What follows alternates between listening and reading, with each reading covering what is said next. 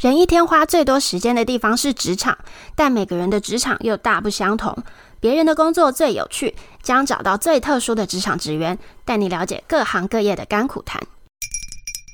嗨大家好，我是 Fiona。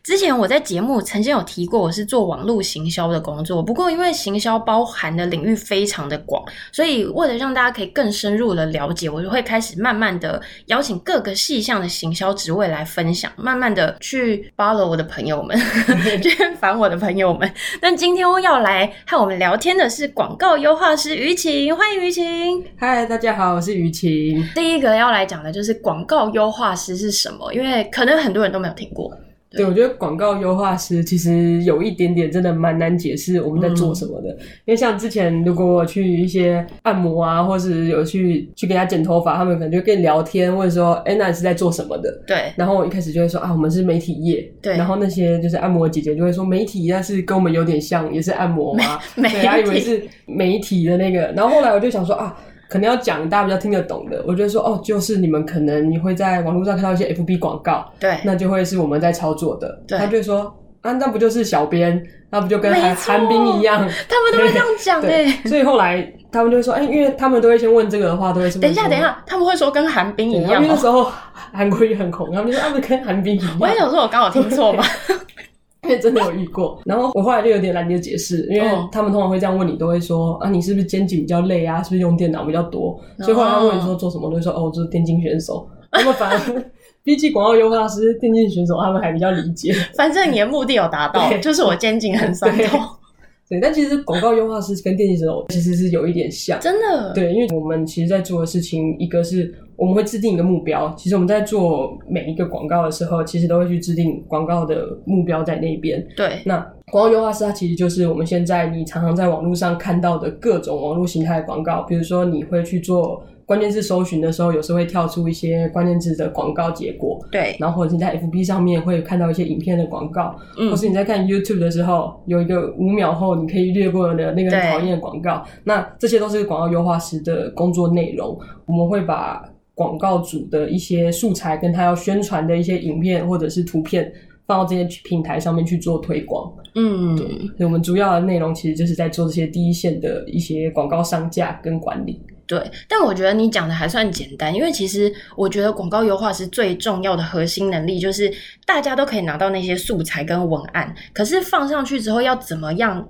快速的达到目的，跟用最少的预算达到目的，我觉得这才是广告优化师很厉害的地方。一定是经验的累积。嗯，你可能做同样的一个产业久了，你可能还没在广告上线之前，你可能看到客户给的素材，你就会知道说，哎，如果今天是一个彩妆的素材，对，那在冬天的时候，我们就可能会跟他沟通说，哎，好像冬天来了，大家会担心肌肤比较干燥，嗯，那你的素材可能会讲更多是在保湿上面。对那这些其实有一些是跟经验有关。那第二个的话，其实就会是你对这个媒体类型的熟悉度。嗯、如果你对它越了解，那你当然就是会在它上线的时候就有更多的一些想法，或者是对它的一些操作的经验在里面。嗯，那为了让大家比较好想象，你要不要讲讲看，你每天大概做的事情类似吗？有没有固定要做什么内容呢？诶、欸，我觉得可能也会跟你入行的。时间年资有关系，嗯、因为其实广告优化师大家在刚进来的时候，第一一开始应该都是会先从做报表跟熟悉系统开始，哦、因为我们的工作完完全都是在电脑上面。进行的，对，就是一开始的时候，大家一定会先去，不管你是先选 Google，或是你先选 Facebook，通常或是现在还比较多，还会有一些是在 Line 上面投广告，对，这三个为主。嗯，那如果你可能先选了其中一个媒体之后，一开始应该是会先学习这个媒体的后台，嗯，你可能还要去知道说，那我今天如果要上关键字广告的话。那我应该要每一个关键字广告的标题要有多少个字？那它的说明要有多少字？嗯、我应该要买什么样的关键字在里面？对，所以所以你要买什么样的关键字？意思就是说、嗯、我用什么样的字才可以让我的广告被更多人看到？类似像这样，或者是一个是让更多人看到，一个是要给适合的人看到。嗯，因为像我们之前可能会帮牙医诊所或是一些那种医美牙医他们去买关键字。对，那客户的想法可能就会说。我我想要买美白，对，那我们就会跟他说，其实你买美白并不适合，因为我今天一个消费者在搜寻美白的时候，他可能是要找他皮肤的美白，对，我想要化妆品，对，我想要化妆品，或是他想要找的是打美白针。所以我今天一个牙医师去买美白的时候，你的广告出现给到一个正在搜寻美白的人，不一定是他想要找到的答案，然后他反而会花很多钱，所以他可能会浪费这个钱，因为都不是要做牙齿的，对，所以。我们就会跟他说：“哎、欸，你其实不应该要买美白这个字，你可能要买的是哎、欸、牙齿的美白，对，然后或者是台北牙医这样的字会更适合他。没错，所以我们一开始可能比较多是在训练你对于这些媒体的特性，对，跟还有应该要怎么样去做，才可以帮你的广告主去找到更适合他的行销的方式。所以一开始进去都要做报表，对吗？但但你已经不是做报表的人了吧？现在还是多多少少还会，但是我们前面可能会花到。”一两年的时间在做报表，但其实我觉得做报表是一个蛮好的训练，嗯，因为你每一个礼拜甚至每天去做报表的时候，你其实会对那个数字跟那个产业的一些平均值是会有一些概念的。但是，一两年内一定有很多人撑不下去的，蛮多。我们的阵亡率 应该说整个行销业流动其实可能算快，因为我也没有待过其他产业，对，所以我觉得应该是算蛮快的。因为其实前面一两年真的是有一点乏味。对，你一直都在数字里面打滚，然后可能会觉得，哎、嗯欸，跟想象中的比起来没有这么有趣。对，那像你已经做了几年了？大概从二零一五到现在快八年、七八年了。哇，那你现在每天的工作内容除了报表之外，现在比较多可能会着重在前面的企划跟后面广告结束后的分析。以前你是后端的，已经广告走完之后，你来做报表。然后，可是现在是报表出来之后，你要看那些数字去给客户，他应该要怎么样改善？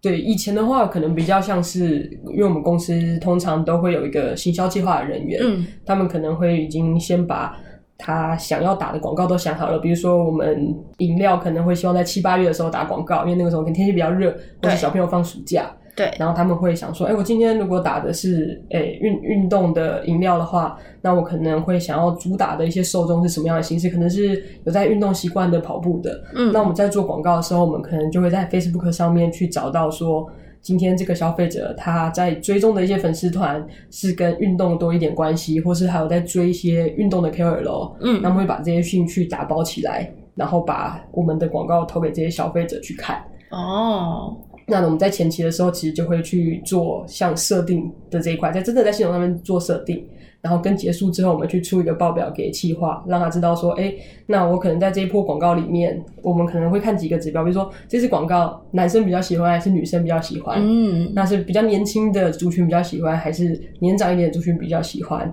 那这些数字就可以帮助客户说，他下一波广告应该可以再去往哪边去做规划。对，所以其实难怪大家会比较不了解广告优化师，因为其实你们做的内容是比较不是在台面上大家会知道你们在做什么的事情。对，有一点我们是说比较台面下，台面下听起来超怪，因为这个东西没有相关科系，对不对？你是怎么进来做这个行业的？这个东西现在应该开始有有了吗？有，因为叫什么名字啊？其实行销系的应该后来开始都会有一些跟网络行销相关的课，然后在学校里面就会有相关的开课，哦、甚至会开什么 FB 操作课。大学里面开这个？我有看过。然后之前也有去学校当过夜师，就有跟他们讲说到底在干嘛。哦、嗯，因为。广告优化师应该算有一点点新，但又不是真的很新的行业了。Oh. 应该大概可能也有十几年，对，十五快二十年左右。从就是关键字开始以后，其实就一直有这样的行业。对对，所以现在如果真的想要进这一行的话，应该是从新消息或者是一些大学传传播，对对对，嗯、这些应该都会有。那你是什么系？是设计，那就没有关嘛？没有关，没有关。对，那你怎么加入？你是从头学？我开始进来其实是误打误撞了，因为我一开始是在台中念设计系，然后那时候是念夜间部，嗯，所以白天的时候就想说，那找一个打工好了，嗯，然后就刚好在台中找到一个是在卖关键字广告的。卖雅虎的关键字广告，晚上还要上课，对，所以就进去做那种很像业务助理的工作。好，呃，业务他们会去开发新的客户，然后可能就帮忙出一下合约，然后帮忙就是想想关键字这种。哦，然后就我在台中念两年，就做了两年那个关键字的业务助理，所以你就了解了这些数位媒体。对，但是我毕业的时候还是有抱着我想要成为一个设计师的梦。哦，我找了一点设计工作，然后就只接了一个设计的案子，对，我就放弃了。为什么？因为你的设计是平面设计那种，就帮人家画 logo。哦，然后就真的跟网络上看到的那些影片一样。客户就会跟你说：“我要自大一点。”我记得有一个客户就跟我说：“还有一个法式的品牌，哇，一个法式感觉的 logo，嗯，优雅的。”对，但他给我的参考的图都是书法的字，然后我就想说：“我我可能真的没有办法。”对，然后可能也因为我那两年都在做这种比较数据，我后来其实发现说，我的个性可能比起你要我用感觉去跟客户沟通，我比较做不到。嗯，但是我拿数据去跟客户沟通的时候，我会是比较有利的。对，我可以比较的直接跟他说，我我从广告看出来，你的这支影片就是女生比较喜欢。对，虽然你觉得你拍的东西男生喜欢，可是实际上不是这样。真的，真的。所以我后来可能有因为个性的关系，我就后来就是往这一块去走，就没有走设计了。哦，那一个你放弃很快，放弃的梦也得接一次案子我就放弃了。哦，那你所以你后来就直接找都是广告相关的。对，我后来回台北，我就都找比较跟广告优化师有关的工作。哦。哦，就一直做到现在了。对，通常每天需要做多少个客户，或者是他应该不是以每天计嘛？他应该会跟公司的类型有关。嗯，因为其实广告优化师现在在104上面应该算是蛮多的工作机会。对，那可以分成几种啦。一种的话，会是你在甲方，就是你在品牌端，嗯、可能今天一个品牌它已经有到了一定的规模。他们开始会需要一些广告的投资。那在这种情况下，如果今天这个品牌它还小的时候，它肯定会把这个工作外包出去。对，他可能会找外面的行销公司来做接案。那另外一种是等到他的规模已经开始大了，他可能觉得养一个人在自己的公司里面，那他的工作可能会更加及时，嗯，更划算。对，他可能就会找广告优化师进来。那这种他就没有所谓的客户，他就是服务他自己家的品牌，我就是我公司的对对对对对这样。嗯，那另外一种就是接案的行销公司，对，那他可能就会去依据工作的内容不同，可能十个二十个。对，然后之前是有听过。我的前同事他们有负责到三四十个账户的，嗯，对，那他可能负责的就是比较多中小企业。哦，可是这三四十个听起来非常的多，他这样子真的做得来吗？因为其实有一些如果都只做单一的媒体，应该是可以符合。哦，就是可能操作的类型比较简单。对。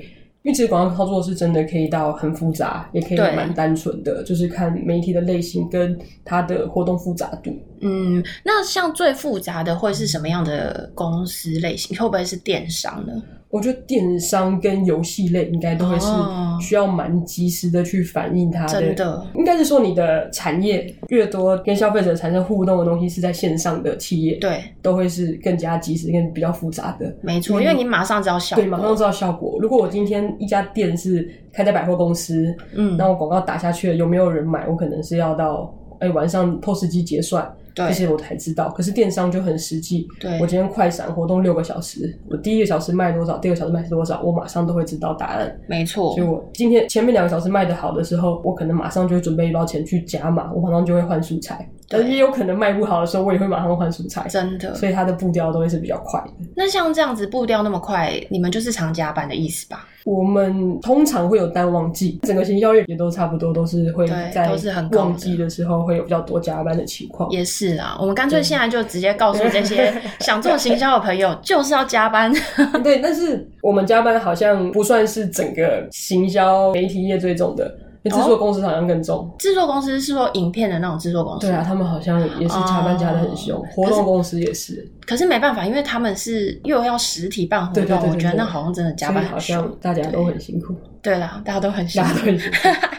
那你只需要操作一个平台吗？还是说三个？因为像你刚刚有提到 D 卡、FB、Google，这最多嘛。嗯，那像还有抖音啊，还有什么越来越多？我觉得这也是跟公司有关。嗯、像如果你今天是在品牌端，你可能就都需要去操作。对。然后像如果是大一点公司，像我现在在。那个媒体代理商，嗯，那我们其实公司在操作上面其实有分两种，一种是他们就会分 team，一个 team 就是专门做 Google，一个 team 就专门做 FB，对，那这样的好处就是我每一个人都会对这个媒体很专精，嗯，但有一些的公司他们的分法是用客户来分，你今天一人分三个客户，但这三个客户的所有媒体都在你身上，那这样的好处就会是。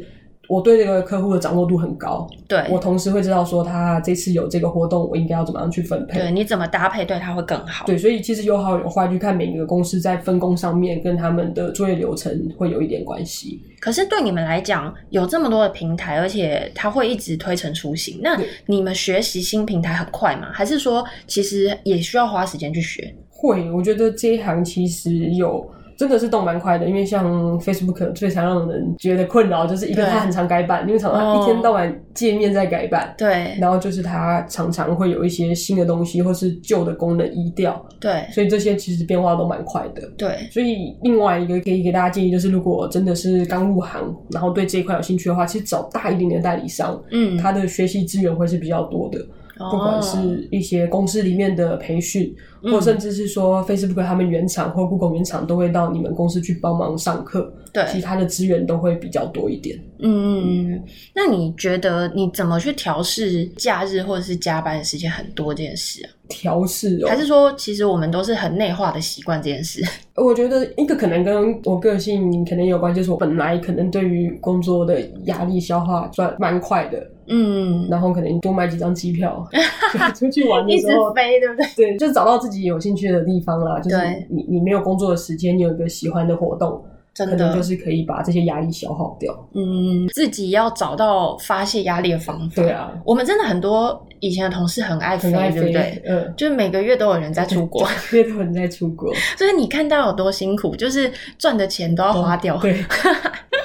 可是呢，相对来讲，就是薪资水平呢。如果说我们要跟想加入的这些人，让他们有个 range 的话，新鲜人吗？新鲜人或者是三五年的，给他们一个想象。新鲜人，我自己在毕业那年面试有拿到的 offer，大概是三万二到三万八都有。哦，所以其实光新鲜人就可以比较还有不错的。但是那个时候已经七年前了，我也不太确定，因为那个时候算是它就有一点点热门的业的需求。对，因为就像你刚刚讲的，前两年我觉得会有很多人放弃。嗯、那假设他今天已经有个三五年的资历的话。三五年的资历，应该五万应该差不多，是可以拿得到五十到六十 K，差不多这种感觉，对不对？只要你做的蛮上手的，嗯、然后一直都有蛮稳定的在成长的话，嗯，有精进自己，对对对对，我觉得应该是都可以有不错的平均的这个薪水。对，那再加上是不是其实很容易可以用兼职在赚钱？我觉得可以，其实应该是蛮有机会的，因为这个需求其实不管是什么样的行业，其实现在在网络上打广告的需求其实都非常的高。对，因为以前大家可能都会想说，哎，我可以发发传单啊，但是其实现在消费者的很多注目度都在网络上。对，所以其实大家都蛮了解说，其实在网络上它的一些广告效益是非常好的。对，因为我其实很推荐大家是，如果你很想要追。高的薪水，我觉得在所有行销的职务里面，广告优化师是最快可以接到外快的一个工作。算是算是，对啊。因为你说行销企划要去外面接，人家为什么要给你企划？或是他根本没有那么多预算可以走到企划这一步。对。但是广告优化其实是，比如说你有个叔叔开的咖啡厅，对，你也就可以把他打广告。有有有可能，对，可能就可以帮帮忙啊，或者是什么，其实是蛮有机会的。对啊，所以我觉得如果以斜杠的角度的话，这个入门是非常容易，然后你可以有正职，然后又可以找到很多兼职，可以有这个机会。但但是现在其实公司应该也不反对大家兼职吧？应该是还好。对，因为很正常嘛，现在。因为其实身边的朋友，比如说做设计，嗯，或是城市，其实蛮多的朋友，他们也都是有一个正职以外，还会有一个兼职在身上。真的，对，像刚刚讲的设计跟城市、城市网页都有，这些都非常容易接兼职。对，很羡慕这种人。所以我之前也是有看到同学，他们做设计师都是白天在上班，晚上也在上班。对啊，但这就是自己取舍，因为如果你真的要做兼职，你也不用想说你假日要休息。你就是一定要花时间去做事情，就是会有比较多的工作时间。没错，但是相对来讲，我觉得薪水也是会蛮好的，就是正职加兼职，对，加起来比较好的一个收入。对啊，那你觉得你在工作里面有没有特别喜欢的部分？喜欢，嗯，我觉得这个工作会让人有一些成就感，是在你原本这个广告。它跟你预想的情况下是相符的，而且是得到一个好的结果的时候，嗯、你是会有一个成就感在的。嗯，因为你可能会去预想说，我这个广告打下去，其实我一开始可能就想说，这次素材应该会比较好的时候，它真的变得比较好的时候，你会有一点点成就感。对对，那再再来的话，就是你可能去帮一个客户，他从零到有。慢慢的成长，你你看到他的成长，这些你也会觉得蛮开心的。真的，就是他东西越卖越好，或是品牌越来越有名。对，我觉得这跟客户会如果建立成一个比较像伙伴的关系的时候，嗯，你会在这中间得到很多正向的回馈。比如说你们的沟通很顺畅，嗯，那你给他的那些建议，他都愿意听，然后而且他也会给你一些反馈，说，哎，他觉得你的建议，他觉得可能可以往哪边调。因为我觉得我们的工作很重要的一个就是优化，其实优化不是只有广告优化是在优化而已。其实客户如果愿意听，然后而且跟你是一个很正向的沟通，他们不管在素材面，对，或者他们在跟消费者沟通的各个，不管是网页上面啊。他们都愿意一起去优化的话，那整个行销的状态变得越好，都是在这个工作上面得到不错的一个回馈。嗯，没错，就是他愿不愿意跟我们一起去修正它、改正它，让它越来越好。对，但是应该也会有压力的部分吧？因为像比如说，我跟广告优化师，我们很长、很密切的配合，然后很多客户都会是找到我们，就说：“哎，我现在需要业绩，我现在需要卖什么？”所以相对来讲，压力一定也很大。压力会有，我觉得压力分两种，一种是比较季节性的压力，嗯，比如说我们做电商，压力最大的时候就可能会是双十一那个时候，因为那个时候就是电商最忙的时候，这种是工作量上面的压力，对，因为我就会大概知道说，哎，双十一的那两周，我可能工作量会变得比较大。对，我可能需要花很多的时间在设定广告，或者是我每天都要去盯那个报表。嗯、那这个是在季比较季节性工作量的部分。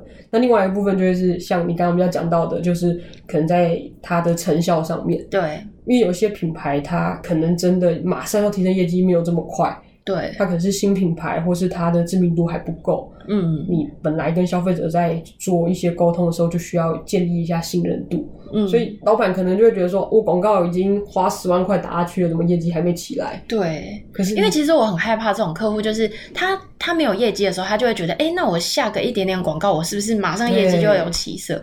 但是很难啊！如果这么好做，我们都去开店了。对，对，如果这么好做，就没有 对、啊、就没有品牌会倒了。我们来这里干嘛？对，所以另外一种压力就会变成说，要去慢慢的跟每个品牌建立默契，就是先让他知道说，他的品牌现在在市场上的定位。嗯，他可能是消费者还没有认识他，那就会跟他沟通说，我们现在打广告，你不应该直接广告素材上面就放立即购买。嗯，他都还不认识你，他怎么可能一看到你的东西就？应该先沟通产品的特点啊。我们可能就跟他说，你先。花一点点的预算去建立你的形象，让他让先让消费者认识你，知道你是在卖什么的。对，你的特点是什么，跟别人家不一样是什么？嗯，所以这些东西就会比较像是在成效上面的一些压力。嗯，那有没有什么印象深刻的事啊？或者是我觉得可以分几块，有些是像你们工作一定很强度的压力，有没有那种压力特别大的事情，或者是特别开心的事情等等的？我们这个产业它的流动率有时候比较高，对，当然它的步调也比较快。嗯，之前是有遇过说，欸，因为我们之前在媒体代理商，对，然后我们的客户的形态就会是公司会去做比稿。嗯，就是可能比较知名的一些大公司，他们都会有固定配合的代理商。那合作了三五年以后，可能会因为国外的政策，或者是他们希望换一间代理商来合作看看的时候，他们就会去找台湾的每家代理商过来比稿。那比稿完了之后，我们其实就会马上要接一个新的客户。嗯，那有时候在人员还没有完全到齐的情况下。哦那就纷纷离职，然后又要比稿。对对对，然后可能新的客户进来，但是我们人还没有完全到位。嗯，那就可能你有时候工作量会变得比较大，你可以一个人要做两三个客户，对，或两三个人分量的工作。那这个时候就是压力比较大的时候，那加上客户又对你还不熟悉，大家的碰撞就会变比较多。哦，对，因为他可能还信任度还没有被建立起来，对，对。但是像这种比稿，你你曾经有被困在公司多久？困在多久？没有到没回家啦，就最早早三点还是会回家。哦、好像讲了三点很早一样，还是有，还是有，就是还是可以回家休息，但基本上就是没日没夜在做那个稿件。在比较忙的年度 TI 那个时候，可能有时候会比较忙。嗯，那客户面呢，或者是有没有什么特别深刻的一些故事？哦，我觉得有一个应该会是蛮有趣。比如说，我今天这个广告，它的品牌主希望礼拜六上线好了，嗯、其实我们一定是会在礼拜五的时候就帮他把广告都设定好，对，就设定好说，哎，这支影片我会在礼拜六的，比如说下午两点去上线。嗯，那通常如果没有什么状况，广告都已经设定好的话，那我们的假日正正常常的应该就比较不会被打扰。对对，那但是上次有一次遇到，就是他的那个广告。FB 他在礼拜六的十二点就先上了，对。那我这边是负责设定 YouTube 的广告，那 YouTube 两广告两点才会上。结果他 FB 一上的时候就被延上，被骂吗？被骂被骂，反正骂到马上删文这样。哈，对，是大品牌，大品牌。嗯嗯嗯嗯，我就马上接到那个经销的那个窗口打来，就说：“哎、欸，那我们这边 FB 已经被骂到删文了，对，你 YouTube 这边也不要再上了，千万不要打广告，广告一上他就停不下来了，对啊，就收到也不停不下来，所以这种就会是。”比较临时你会遇到的一些问题哦，好可怕哦！但这种状况可能客户也不会怪罪到你身上，因为像我觉得最恐怖的是，因为你们要操作的是媒体的后台，嗯、万一媒体的后台挂掉，哦，这个就真的是那怎么办啊？因为真的都会遇到，就是不管是 Google、Facebook，他们其实系统的东西一定都会有它坏掉的时候，对。然后我们一定也会遇到说，啊，今天就是真的后台就是进不去，而且 FB 真的很常，最常发生就在 Facebook 上面。对啊，比如说现在就是有一个活动要打，哦，FB 后台坏了，宕机了，对，广告。那这个时候就是看客户的善解人意的部分了。好的客户就会，他们就比较可以理解；有些客户也不一定说客户不好，就可能客户他自己的压力也很大。对啊，他们就会比较紧迫逼人，就会说，那什么时候会修好？好，可是怎么回答？对啊，我就我们哪知道啊？对啊，我没办法打给主客服。对啊，坏掉了这也没办法。而且我们常跟于晴在聊天，就是为什么每次 FB 都要在水逆的时候改版啊？对啊，他们真的是 很会挑时间，都不知道是因为水逆而后台坏，还是因为他们故意选这个时候更新，对，超怪的。所以这个没有办法，对不对？只能跟客户协调。对，然后通常大家在去做合约的时候，上面也会都会有加注说，如果今天真的是系统的问题，那。其实跟行销公司或广告公司的权责，我们会切开清楚，因为这是没有办法去做赔偿的，嗯，我们没有办法控制。对，我们是帮你去在 Facebook 我们看那个广告，对，但是系统的一些故障的问题，不是我们可以控制的，它就比较算是不可控的因素。嗯嗯，那你觉得，因为你也算是从头学起吧？我觉得算是算是。那如果有人想要大学毕业，然后他想要成为优化师，嗯，你觉得他可以先做什么准备？除了去旁听这些课之外，其实 Google 跟 Facebook 他们的平台上面都有一些蛮完整的培训课程。像 Google，呃，疫情前其实他们有一些实体的活动，他们叫火、嗯、火星人培训计划，哦、就是帮新鲜人去开始踏入这个行业，对，所以他们就会上蛮多相关性要的课。那这个不是新鲜人可以上吗？我不是很确定耶。那要钱吗？我记得是不用钱的。哦，真的是免费的耶。然后网络上的话，他们其实就会有一些影片去教大家，然哦，怎么去上设，就是设定广告广告的观念。哦，然后还有一些相关的证照可以去考。那他考这些证照都，Google 那边考这些证照都不用钱，真的。Google 的都不用哦，所以你其实，在找工作的时候，其实如果你有这些准备，其实应该找工作的时候比较容易，因为你有一些证照的证明。对，那 Facebook 他们也有一个叫 Blueprint 的的培训课程，也是在他们的网络上，嗯、所以他也是做的，我觉得还算不错。它也是免费的，课程是免费的，但他们的考试是要钱的。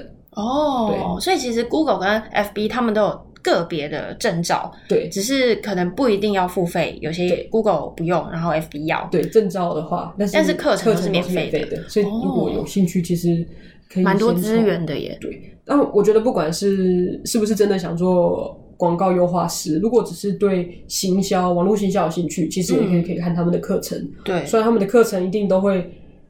更推自己的产品，你看 Google 的课程，他就会跟你说啊，Google 广告最好。对，你看 Facebook 的课程，他就会跟你说，FB 是台湾最好的社群广告什么的。对，但是它里面还是有很多行销的观念是可以去参考啊，可以去看一看。对啊，而且其实我觉得刚开始 Google 或 FB，你可以先多就这两个媒体多琢磨，因为这绝对是现在用的最多最多的媒体广告。对，虽然我们一直希望说，哎，也蛮期待说，除了这两个媒体以外，别的也会有别的，但是目前在市场上，在台湾这边，其实用比较多的还是 Facebook 跟 Google 这两个媒体。其实光我们自己，我们听到 FB 要死掉这句话，我们大概已经听了十年了吧，结果也一直没死啊。大家对，还是很多预算在 Facebook 上。对啊，所以可能它毕竟是龙头，我觉得它还是可以撑一段时间这样子。对，它还是有它厉害的地方，因为 Facebook 其实大家用的久，它其实真的收集你的资料真的非常的多，那、嗯、真的知道你平常喜欢什么样的影片类型，对，你都在看宠物的影片，还是你都在看抖音的影片。就是那种抖音搬运馆里面，其实 Facebook 都知道，真的，所以他都会在你们身上去贴很多的标签。没错，这个人喜欢美妆类，你很常看一些 Vogue 的开箱，或者你很喜欢电影，其实 Facebook 他都知道。对，所以你们就会照着这些标签或者什么想办法去锁定啊，然后找到最适合看到这些广告的人。对，我们其实就会去看说，哎、欸，其实他今天这个产品出来。那我们其实也不会是用通灵的方式去知道说，对，我今天这个广告投出去，我们可能会去做很多很多 A/B test 在我们的那个工作内容里面。对，我们可能会一个新的品牌出去的时候，我们可能会先就它的形象去把它的体验轮廓准备出来。比如说，我们会觉得说，哎，它这个产品很适合旅游的人。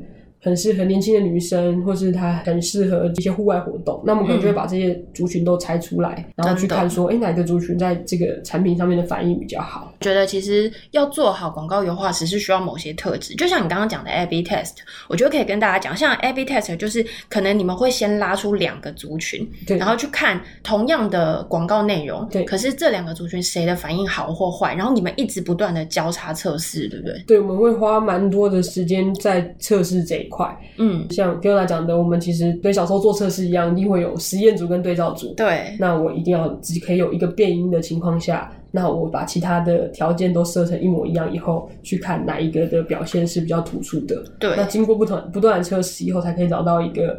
最适合这个品牌，或是最适合这个产品的一个投递方式。嗯，所以像我自己觉得要做好这个工作，如果你今天是新鲜人，或者是你对这个工作有兴趣，嗯，我觉得你可以想想看，你是不是一个有逻辑性的人，跟你是不是一个有。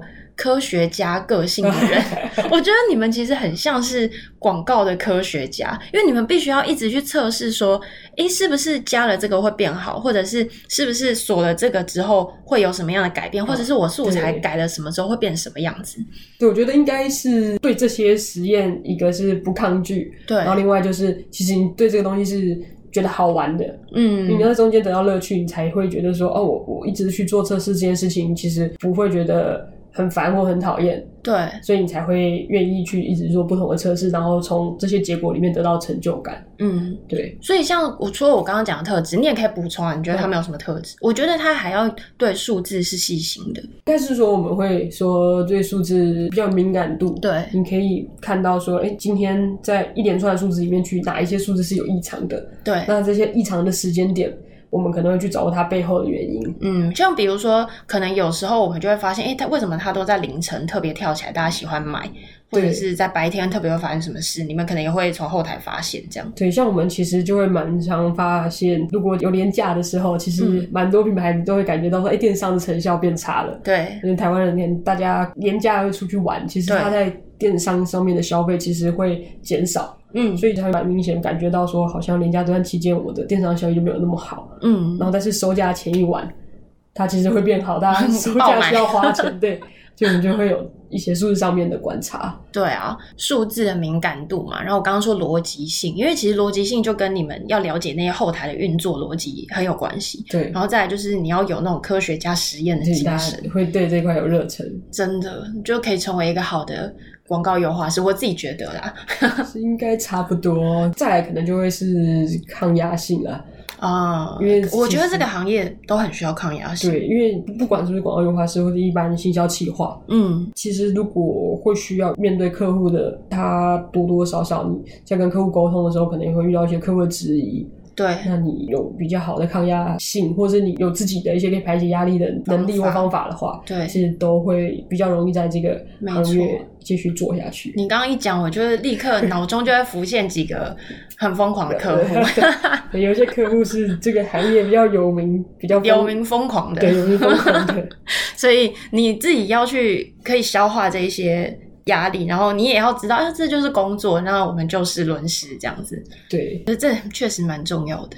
嗯，那你有没有什么想要跟大家讲的话？如果是跟新鲜人的话，其实我觉得大家想要做跟行销有关的工作，其实广告优化是一个蛮好入门，而且是一个蛮合适的一个途径。嗯，那因为其实现在只要进到行销产业，只要是跟媒体有关的，都一定会碰到 Google 跟 FB。对，大部分它通常都还是这两个媒体，你都要碰到。